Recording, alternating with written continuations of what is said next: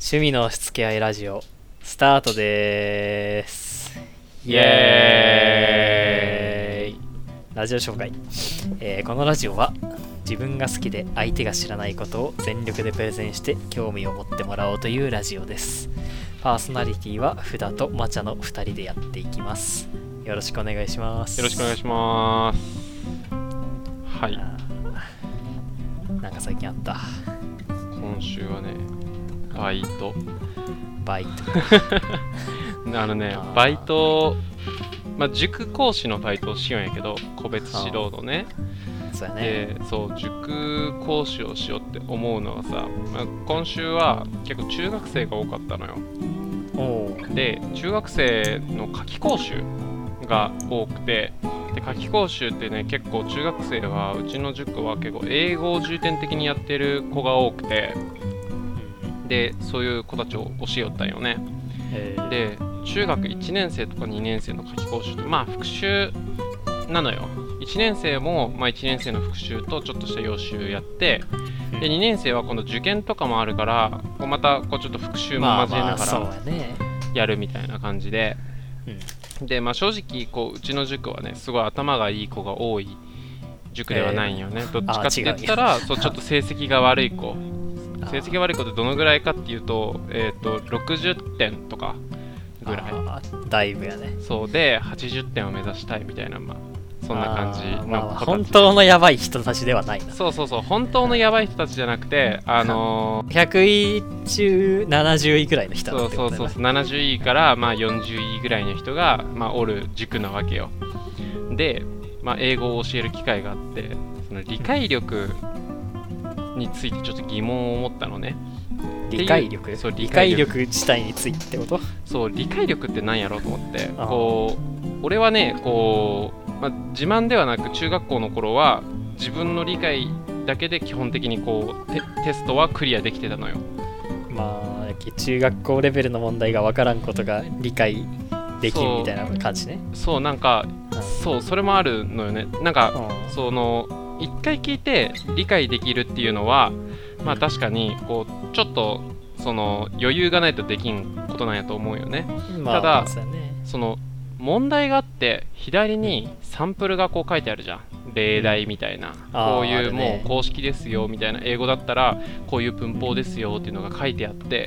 うん。でそれを見ればもうひ右はもうほぼ答えが左に書いてあるみたいなもんだから解けるみたいな、まあまあ教科書はまあそうやろな。そうってなるじゃん。でそれがこう左を見ながらでも解けないのが理解できないの、こう一回言っても理解できないとか忘れてしまうとか多分誰でもあると思うんやけど、うん。こう左にほぼ答えである型みたいなのが載っているのに こうなぜそれを見ながら解いているのに間違えてしまうのかっていうのがこう俺には理解できなくてほんとどうしようもないよな。なんか歯がゆいよね。歯がゆい本当に。あだって例題見て解けんってまずどういうことなんて初めてなったもんね。ーでもさよよく考えたらさ、うん。めちゃくちゃ頭いい東,、まあ、東大卒とかの人らがさう、ん。もし俺らとこう話して勉強を教える機会があったら同じように感じるんかな、いやあいつらはさうん、もっと上を行くから多分もっと分かりやすく教えれるのよ。あいやいやそれはさそのさ俺らがこう算数とか教えるのよりもあの人らが算数とか教える方がいいかもしれんけどさその、うん。なんかじゃあよくわからん。俺らがよく知らんさ素粒子系の話とかさ、多分あの物理学で量子量子力学ってめちゃくちゃ多分大事あの大事というかまあ基礎的なところじゃんか、うんうんうんうんでも俺ら知らんやん。知らんな。やけど東大生とかからしたら当然知っとうものやんかそのもう基礎の基礎やん物理のみたいな、なでも俺ら知らんでじゃあ教えますよってなって、うんまあこれがこうなるんよみたいな言われてもさもしか俺らもえなるなったらさめっちゃ歯がゆいんかもね。その知能レベルが違いすぎて。かもね。そう。いやいや、そもそもこんなん大学の最初の辺でやるしみたいな。こういう概念やんみたいな。なるかもしれんよね。なるかもねそれは。そうそうそう。いやけどまあ東大卒そうやねなるかもしれん東大って多分めっちゃ、まあ、よくわからん知らんけどさ、うん。すごく頭いいイメージやん。俺らともうなんか頭の出来が違うぐらいのイメージがあるから、うんうんまあ、もしかしたらそうなるんかもしれんよね。そうね。なんか思ったのはうん。まあなんかあれだわな。なんかその数学とかもそうやけど原理を知らないとこう知識として吸収できるところも吸収できないのよね。まあそうやね。そうだから証明とかがもう難しすぎてできない根本的な原理があるじゃん。例えば 1+1 とかでもそうやけどさ。そうういうなんか例えばサインとかコサインとかタンジェントがどういうものなのかっていうことだけは知っとかないとさその後の何公式とか全部無駄なわけじゃん。公式として覚える羽目になってしまうわけじゃん、でやけなんかその根本的なところがやっぱその足りてないと厳しいんだろうなと思う。俺だから高校3年生か4年の時ぐらいかに感じた壁がそれだわ。公式として覚えることに慣れてきてこうなんか根本的にこうなってるみたいなのを怠った結果なんかよくわからんくなってくるそうそうそうそう。難しい公式とかができてきた時にこういうものって難しいなんかそのなんていう問題とかが出てきた時になんかこのうまいこと応用できなかったりそのそうそうそうそう原理を公式として覚えてしまっとうからその原理がどういうものなのか分かってないからその問題に対してこううまいこと式が変換できなかったりとかするっていうあね。まあその理解力についてどうなんそうそうそうかっていうのは思ったってことね思ったそうっていうのがなるほど。歯がゆかったわああ確かに歯がゆいし解決策も別にないな。めっちゃまあ歯がゆ解決かったわ。策もっと人を教えてほしいななんか。そうそうそう。多分今週逆に。今週歯が痛いの多分そのせいやもんな。ああそう相当歯ぎしりしたはずやけ。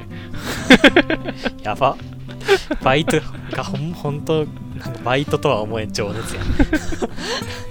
いや一瞬だけやけどな。その情熱もで一瞬だけもプロのプロの人らはもしかしたらあるんかもねそのうん。教え方が、あでも YouTube のねなんかね解説見たらめっちゃ分かりやすかったよそれでわかるんかな？じゃあ、まあ俺は理解できたけどその子にまあ多分そうそうお前は理解できるけどちょいややって俺は分かりややすいなって思っただけその YouTube の動画見せようぜ。それはあり。めっちゃ楽できる。はいまあ、はい。じゃあそういうことで。じゃあそろそろプレゼンいきますか。今週のね。あいいよ。今今週はマチャマチャのターンということで。うい。まあ今週は何を話すかというと、まあ、前回ね映画を勧めてもらったけど、うん今回ちょっとじゃあ俺も好きなジャンルであるゲームのゲームソフトをちょっとゲームソフトってことよね。そのゲーム全体じゃなくてね。そう。の中のゼノブレードっていうねゲームを。ゼノブレイド。紹介しようかなと。やったことある？なんか見たこととかもある？見たことはある。あのプレイ画面をあのなん実況とかは見たことがないけどそのプレイ画面を見たことはあるなるほどね。まあちょっと、うん。ちょっと見たぐらいやね。そうそうそうそう。まああの最近ねスマ最近でもねえかも。うスマブラで シュルシュルクもね SP から、うん。SP やったっけ？から出てきたし。まあだいぶ有名にはなったと思うんやけどゼノブレード。メジャーになったんじゃない？だいぶ。かなりメジャーになったね、うん。しかもねまあこれあの2010年に出たゲームもう10年前のゲームだよね実は。新しいように思うけ最初が？もうそんな前？どそうそう。でまあ Wii で出たんやけど、うんうんうん。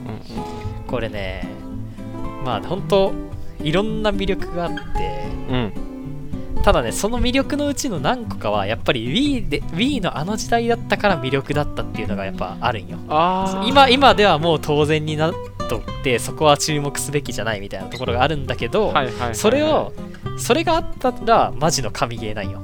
はいでもそれがなくても本当に素晴らしいゲームだよねその、まあ、今ではまあ当然になったことも含めてちょっとまあ紹介していくわ。おお気になる、ねそうそう。でしかもね、まあ、スイッチでもつ超最近リメイク出たんやけど。あそうか出たね。なんかニュースで見たわそれは。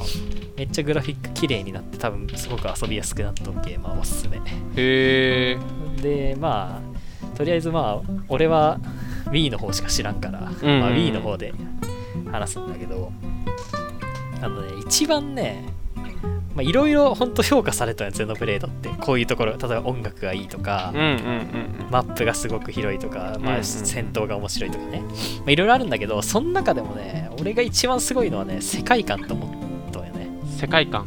そう世界観。まあ RPG ってまあ大体まあその、まあ、ファンタジーの世界とかで、まあ、悪者がおってとか。でもまあ悪者にも信念があってとか、まあ、そういう話やと思うんやけど。うんうんうんこれはねまず悪者とかがねどういうやつかっていうのがまあ最初分かってないのね。何と戦うかっていうのが。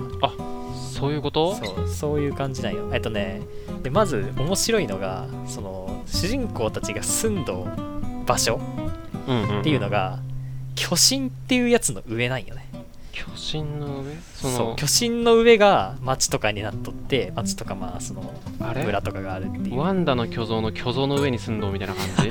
いやもうワンダの巨像の巨像とはもうレベルが違う。レベルが違う超巨像。やけんもうその巨像の上に町が10個とかもう点在していろんなあ場所に。そういうこと？ぐらいの巨像今地球が巨像みたいな感じか。そう。まあ地球ほどでかくはないけどみたいな感じ。まあ日本が巨像みたいな。はいはいはいはいはいはいそう。でしかもその巨像は大昔その巨像の対面に鬼神っていうのがおるよね。あ巨像じゃねえわ。巨神だわ多分。巨神っていうのがおって巨神の前に鬼神っていうやつがおるよ。鬼神機械の神ね。はいはいはいはいはいはいで大昔にその鬼神と巨神が戦ってほでお互いが全力を出し尽くして力尽きてそこで死んだんよねその2人が。鬼神の時でその上に生命が出来上がってでそれの巨神側に生まれたのがホムスっていうのがおるんやけどまあ人間なんやけどはいはいはいはい。それが人間。でその人間がまあ主人公なんよね。はいはいはいはいはい。でまあ主人公はまああのゼノブレーダースマブラにも出たシルク。シルクね。あの金髪男子ね。そう金髪だ剣持った金髪男子なんやけどね。それがまあある日あのその鬼神がおる鬼神がおるやんか巨神の前に戦った後うんうんうんうんその鬼神から鬼神兵っていうのがまあ攻めてくるわけ。はいはいはいはい巨神側に。でもなんで攻めてきたかもわからんしいきなり攻めてきて蹂躙されるわけよ。巨神に住んどった民は。っていうのからまあスタートするっていうのでえなんでっていうのがいっぱいあるわけ。でもうそもそもなんかその巨神っていうのの上に町があるとかっていうのもすごくなんか斬新よね。斬新やね。そうそうそう。斬新やね。まあその世界観とはいえどみんな大体惑星やったもんな。そうの惑星人間界ベースやったもんな。そうそう。にな何かもどこなのかもよく分かってないもん。世界からして。うんうんでしかもその巨神と鬼神の周りには何もないっていう。えそう。ー虚無。何？これ。そう虚無。まあそういう世界なんかなって思うんやけどその辺のな謎もまあ後から明かされていったりとか。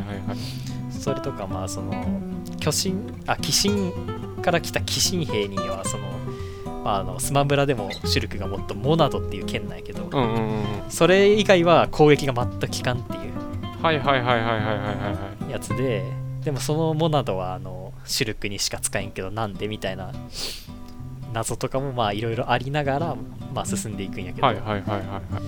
まあ、それがすごくちょっとずつ明かされていって明かされたと思ったら違うんかいみたいなこう2点3点するみたいなね。はあ。のがこう繰り返されて最終的にはものすごくなんかスケールの大きい話になっていくみたいな。うーん。その世界観とストーリーっていうのが結構見もの。そうでそのストーリーがあある、うん。あったプラスその他のもの他の要素もすごくいいんよ、まあ、まずはあのマップがめっちゃ広い。あそれは聞いたことあるわ。そう。あのこれまあ今やったらそうでもない。今やったらまあ普通ぐらいなんかもしれんうんうんうんうん。けどその Wii の当時にしてはめちゃくちゃそのマップの上下が高かった。Wii の頃ってだってさそのだって結構10年前でしょ？そう10年前やから。任天堂製品でさオープンワールドってめっちゃ少なかったんじゃない？まあ少ない、まあ、オープンワールドではないんよオープンワールドではないんやけどなんかすごくの、まあガウル平原とかあってその平原がめっちゃ広いっていう。へえだからもうそれがねまず衝撃。今までやってきたたゲームで一番広かったマップが。あマジで？あまあねワンダと巨像とかも広いんやけどうんうん広いよね確かに、まあなんやろうねそう、まあ、ワンダと巨像の方が広いな。1マップは。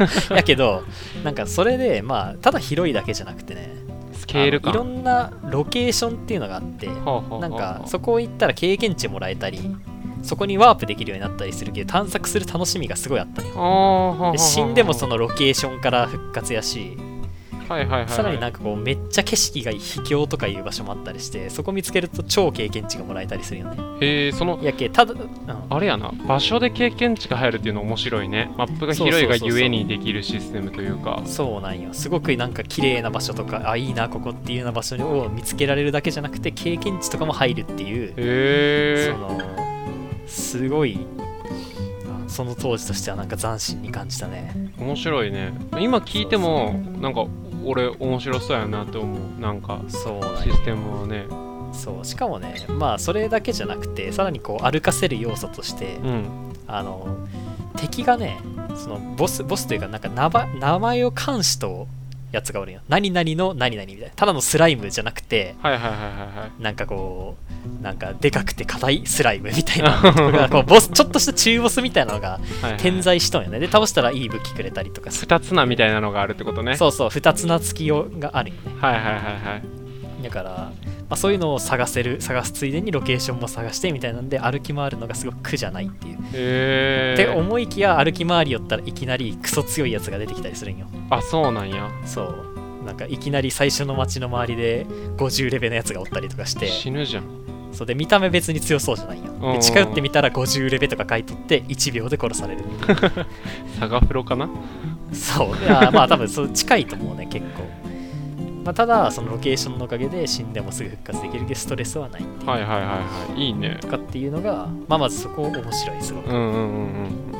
そう。であとはねまあ音楽とかもねめっちゃいいんよね。へえんかスマブラで聴いた曲は良かったわ、あー、まあ多分スマブラはねそのさっき言った2つ名をもっとやつと戦う時に流れる「名を冠するもの」っていう BGM があるんだけど、うんうんうんうんそれのえーっとね一部があのシュルクの勝利した時の BGM だよね。へえあそうなんそうそう。サンプリングみたいなのしてあるんや。てててててって言うんやけどそれがあの何1番と2番のつなぎみたいなところはいはいはい、はい、が勝利 BGM になったっていうのがまあちょっと面白いよね、へえ本当にねいい曲多いんやけど、うんうんうんまあ通常戦闘曲うんがすごく良くて、まあ、中盤ぐらいからあのさっき言った巨神から鬼神にこう攻め込むよ逆にはいはいはいはいはい巨神の人たちが鬼神にこう構成をかけるっていう時から変わる BGM はいはいはい。木の律動っていう BGM があるんだけどそれが超絶かっこいいんよね。中通常戦闘とは思えんよ。ね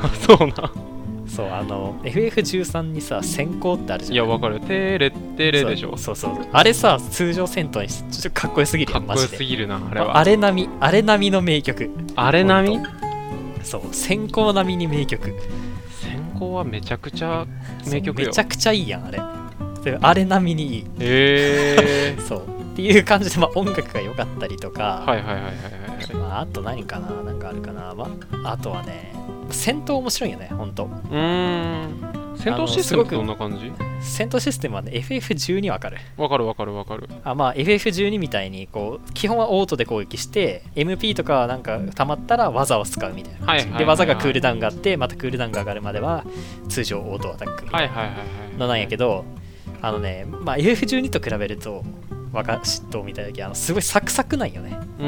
動きが動きがすごく軽くてストレスがないっていうのと。はいはいはいはい。まああとねそのコンボがめちゃくちゃ爽快なんよ。あのなんかその崩した後にこう転倒させて転倒させた後に季節の技を入れるとかっていうまあその流れがあるんだけど、それをこう仲間を使って次々つなげていくんよね。はいはいはいはいまずはシルクでて崩して仲間もう一人の仲間で転倒させてもう一回シルクが季節技を入れるみたいなのをやっていくんだけどそれがすごく爽快決まると。へえであと一番特徴的なのがそのモナドっていう剣持ったやんシルク。持っててうんもっとね。それそれ最強の剣なんだけどうん。まあ、まあそれってあの未来を見ることができるよねその剣って。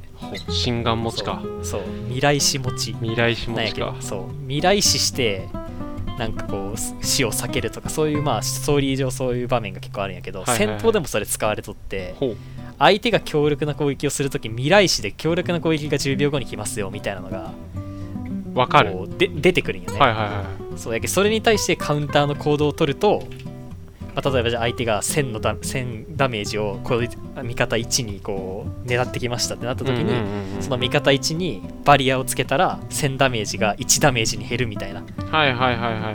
その時の演出がこうその1000って書いてある文字がパリーンって割れてい1に変わるんよ。へえ その未来史を未来を変えたっていう演出があるんだけど。あそういうことね。そうそう。本当は死んどった仲間が生きとうみたいな演出があってそれがね超爽快。はあじゃあもうそれ前提で敵も結構がっつり強力な攻撃をしそうそうていきなりしてくるんやけどその10秒のタイムがあるからそこで対処回復させたり、防御力上げたりバリア張ったりできるからそれに対処した時の爽快さ。感うん。未来変えたわみたいな感じがする。へえっていうのがまあ戦闘が面白いところかなであとあとねその戦闘中ねクソうるさいんよこのゲーム。そうなん。そう。いろんな名言名言というか印象に残るセリフがあるんだけど、うんうんうんうん。ほぼほぼ戦闘のセリフなんよね印象に残るのが なんでかっていうともう異常に話すから戦闘中。もううるさいぐらい話すんよ。そうなんそうもう主人公で言うともう「そこだー!」とか「もう暗え!」とかずっと言い続けようし でこうちょっとなんか MP とかがこう回復したりするとこうだんだん乗ってきたよとか言うんやけどこれもうね100もう1000回ぐらい聞くんよクリアするまでにだんだん乗ってきたよって1000回ぐらい聞くしその、まあ、スマブラであるバックスラッシュっていう技これも主力スキルなんやけどバックスラッシュって言うんやけど もうそれも1000回以上聞くの絶対 やりよったらでそのさっき言ったこうコンボもあのエアスラッシュっていうやつの後に仲間のワイルドダウンっていうので転倒させるっていう流れがあるんやけどこれ一番最初からもっと技の。これも1000回ぐらい聞くんよ。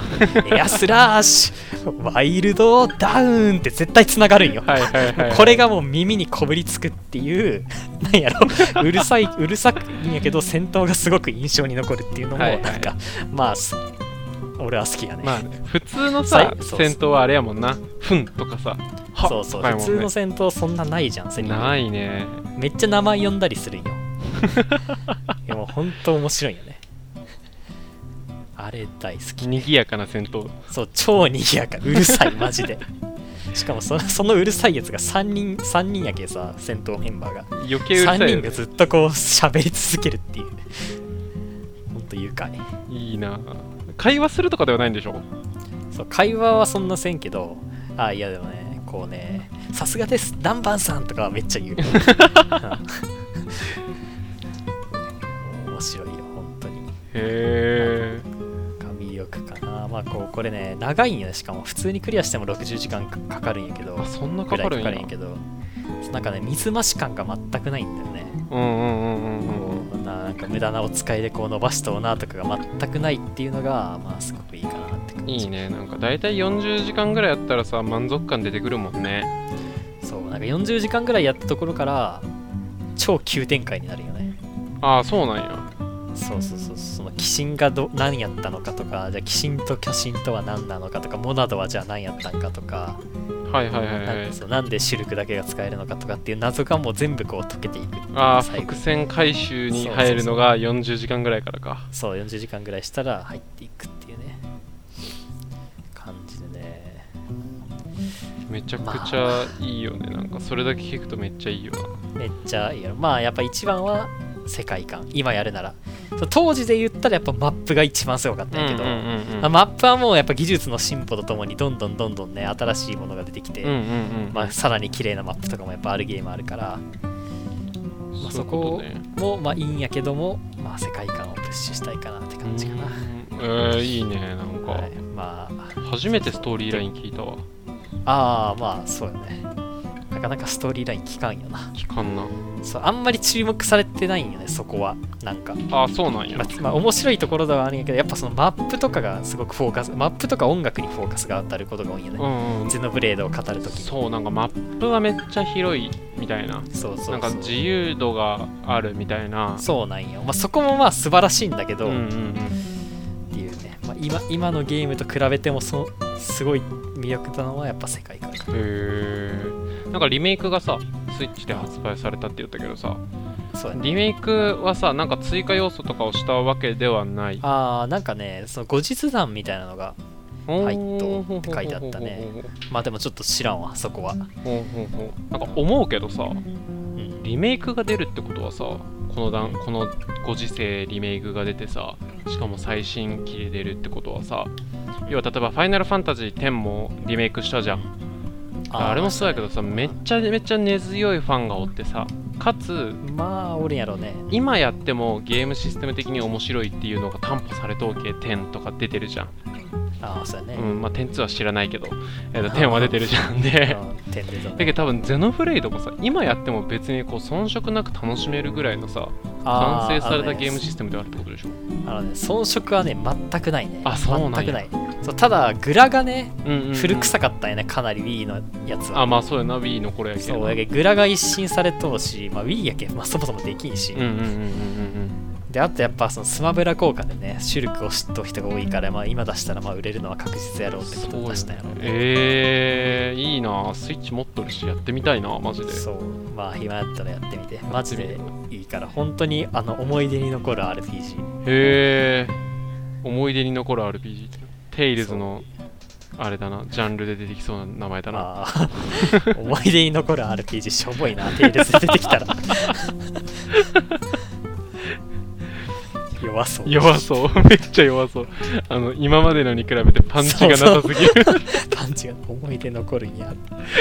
それだけかみたいな。そう。いや本当になんやろうね。まあまあ思い出にも残るしね。やっぱゲーム史にも残ると思うよね割と。うん。いまだに聞くからね言ってそうそういまだにやっぱ全然、まあ10年前やけどまあ最近っちゃ最近やけど、うんうんうんまあ多分30年後とかでもまあ全然色あせてないんじゃないかなと思う。いいね。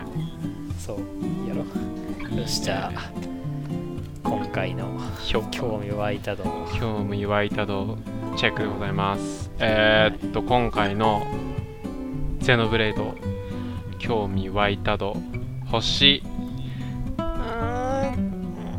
4 4 4 4ってことはやる可能性もあるってことよ。全然あるよ。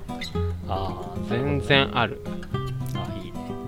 そう。なんか5にしたかったけどあのすごいやりたいけどうん言われてみればやりたかったのは結構昔からやりたかったなと思って。ああなるほどね。そもそもね。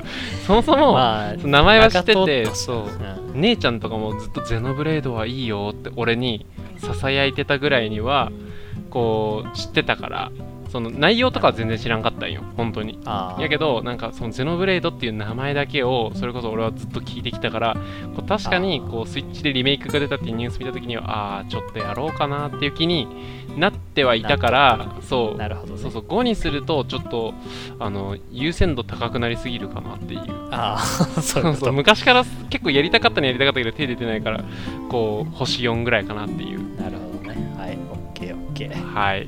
というわけで、はい今日は。これぐらいで終こわりますか。れぐらいで終わりますか。